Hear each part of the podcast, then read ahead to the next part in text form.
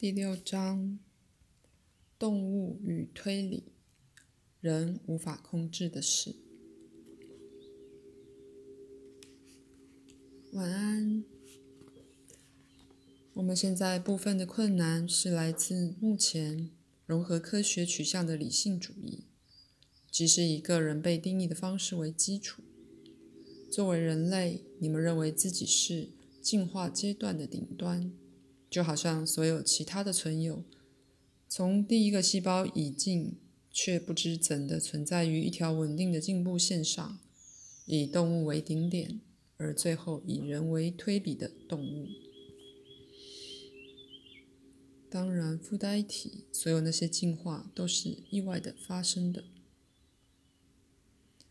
而新的说法就是，你们社会上熟悉的那种特殊融合的理性思考，认为理所当然的是，人作为一种人类的身份以及个人的身份，首先并且最主要的是与知性相连。你们认同自己的知性，而尽量将同样重要的人性成分丢在一旁。知性是 intellect。也就是说，在你们历史上的过去，当人们认同于灵魂时，实际上就心理的可动性质而言，它是给了自己更大的余地。但最终所持有的灵魂观却归结为对知性的一种不信任。那个结果是教条的不可避免后果。当然，就是因为如此。所以，最近人与知性过分的认同，一部分是由于对那些过去历史事件的过度反应。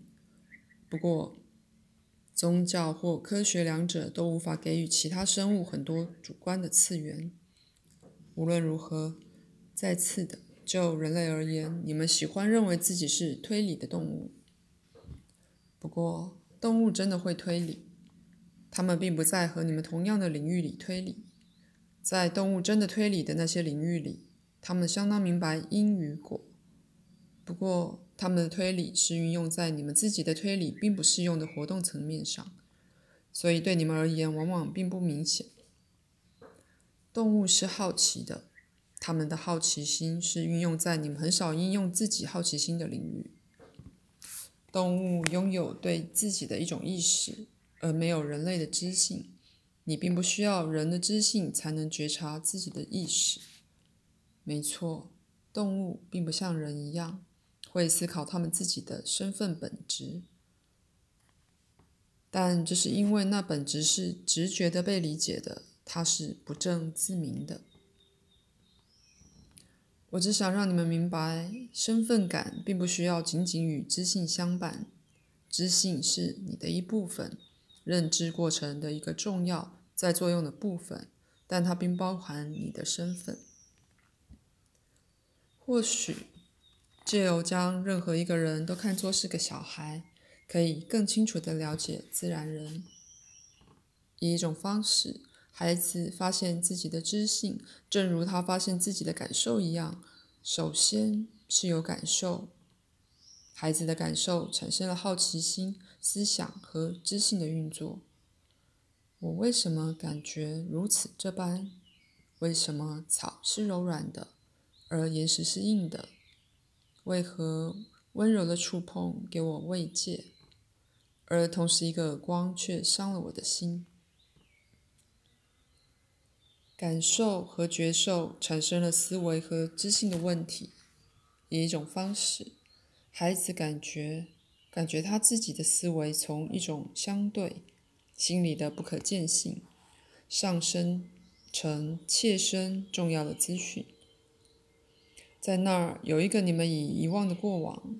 孩子首先与自己的心灵实相认同，然后发现其感受，宣称那些为己有，并且发现他的思想和知性而据为己有。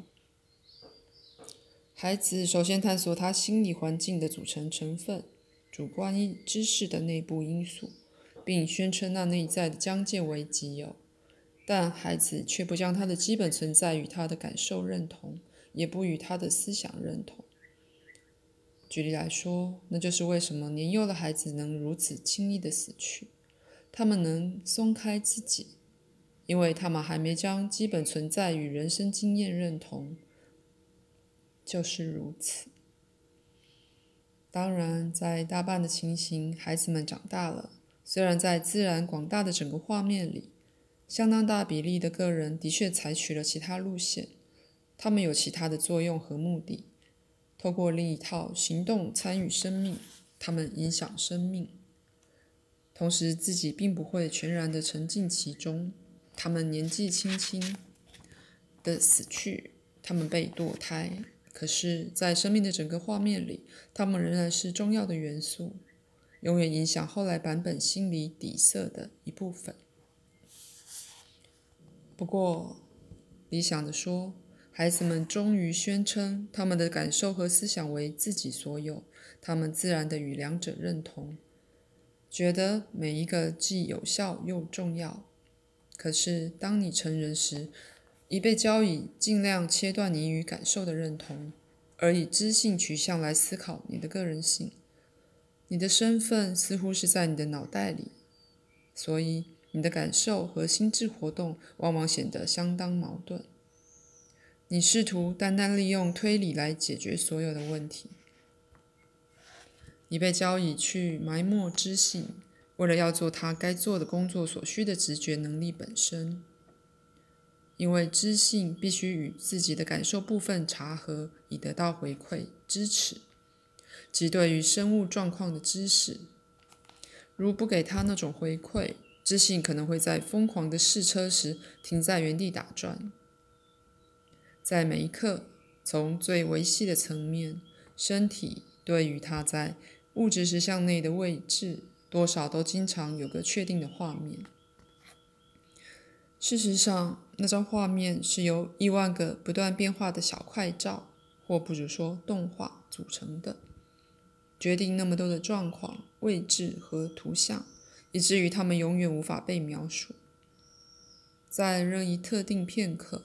结果，你拥有了一张占优势的实像画面，那是心理、生理和电磁阶层活动的结果。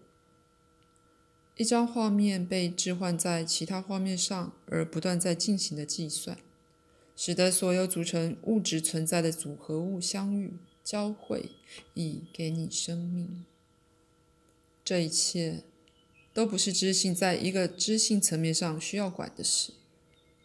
当然，在生物和电磁的层面，知性表演伪机，那是他用其理性无法有意识的知道的。以刚才提及的过程，可能行动的一万个画面也自发的被拍摄。以你们的说法，就是那些可能的行动将要或也许在随后立即被需要，从极维系的行动到一条肌肉的运动。开一辆车，读一本书，或不论什么。知性的主要目的之一是给你在可能性的世界里有一个有意识的选择。要正确的做到那一点，知性必须对他所关心的事，在他的层面上做清楚、明确的决定，因而展现自己的实像画面，以增富整个建构。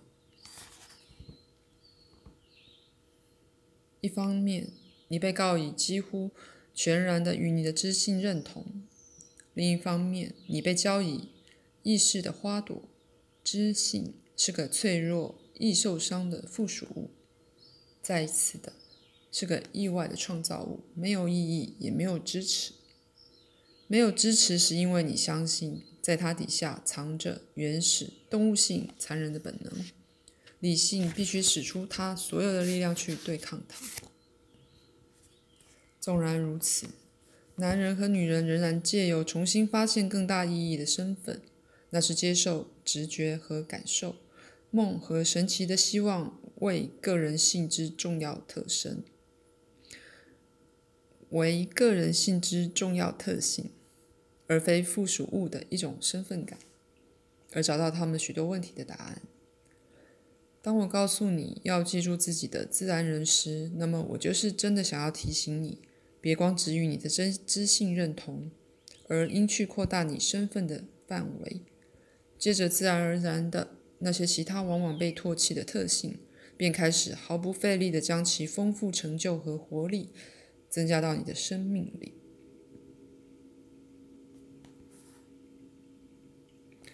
关于鲁伯，新的取向正带来结果，而结果真的不费力的出现了。关于咪子，我们的一只猫的事，的确涉及了在其他层面的行动。一个神奇的取向，鲁伯做得很好，请他记住，创造性的活动在他之内无时无刻都在进行，而当他没觉察时，往往正是他最活跃的时候。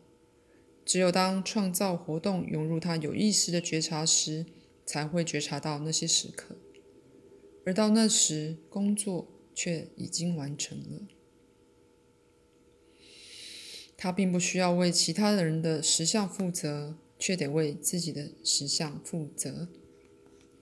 那生病妇人的实相，并不至于在任何方面威胁到他自己的实相。不过，那情况显示，他有时仍认为自己应当能解决所有的问题，并且知道任何伤痛或悲剧的所有理由。知性并不在那个层面处理那种资讯。当你准备好了，有些答案就来了。由于了解和理解的结果，他们自然来了。人生悲剧的问题，目前仍然无法在你俩或任何别人所提问的层面得到满意答复。在那个脉络内，我可以给予相当有效的暗示、线索和解释。事实上，你们认为自己想要的那种一个萝卜一个坑的答案。就更大的画面而言，的确会多少引得你们走偏了。因此，鲁伯必须说：“那并非我的领域。”他可以送他能量，偶尔写张小签，但那特定问题是那妇人的，而非鲁伯的。那个问题的理由是鲁伯和你在哲学上关心的事，但那个问题的答案将会逐渐明朗化。再一次。我认为所有的这些资讯，在提供一个整体理解氛围上都是必要的。那个氛围将容许你们将自己的活力和力量以毫不费心的方式释出，以这样一种方式，使得你们自己的问题开始解决。我在说的那种取向，代表我能给你们关于人与他自己和世界自然关系的最真实画面。这是它发生作用的方式，也是实质的。这节就在此结束，并且再次的祝你们有个神奇的夜晚。